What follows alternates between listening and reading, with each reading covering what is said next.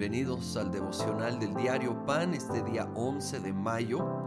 Vamos al capítulo 11 de Primera de Corintios. Me encanta este versículo 1. Pablo escribe, imítenme a mí como yo imito a Cristo. Este debe ser la meta de todo cristiano. Imitar a Cristo Jesús de tal manera que podemos, sin orgullo, pero reconociendo la gracia de Dios en nuestra vida, poder decirle a los que nos rodean, imítenme a mí como yo imito a Cristo. Porque la gente necesitan referencias, necesitan modelos, necesitan personas que pueden modelar el cristianismo para ellos. Entonces justo con conocer la palabra y enseñar, necesitamos vivirla, modelarla y poder decir, imítenme como yo imito a Cristo.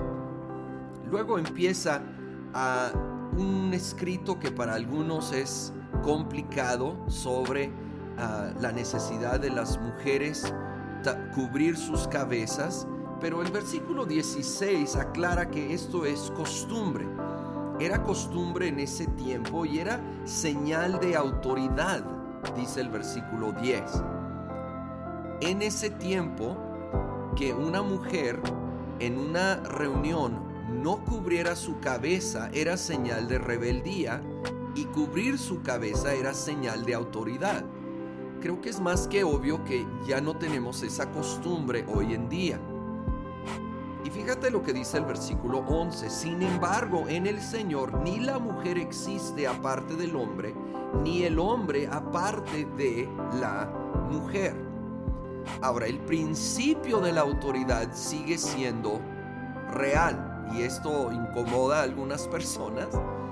Pero aquí vemos en el versículo 11 que el valor es igual.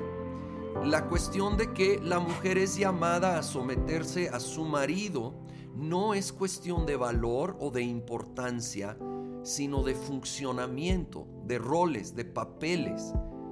En un equipo se le asigna a uno ser el capitán.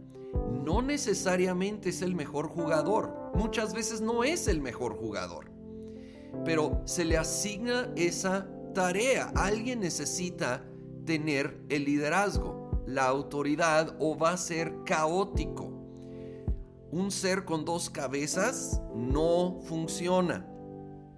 Y en la iglesia, en el matrimonio, Dios ha decidido y ha establecido al hombre como autoridad y llama a la esposa a someterse a su esposo, no porque él tiene más valor o más importancia o más inteligencia, a veces francamente la esposa tiene más talento en muchas áreas que el esposo.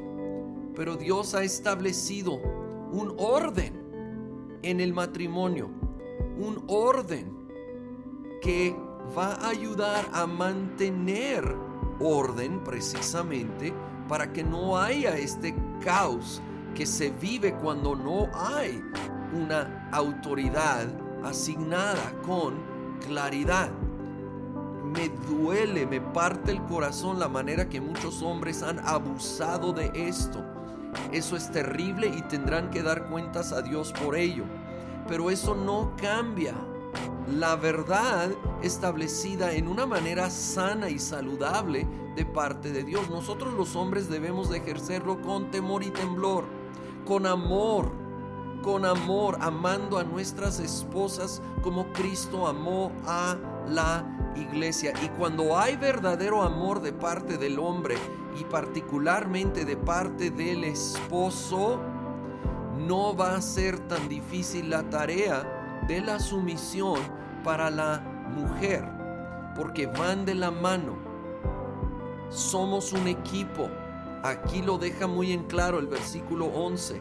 Nos necesitamos los unos a los otros y si cada quien ponemos de nuestra parte va a funcionar.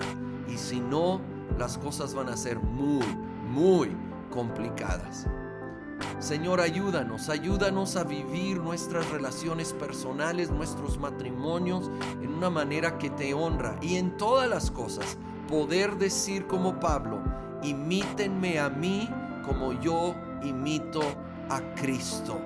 Lo pedimos en el nombre de Cristo Jesús. Amén.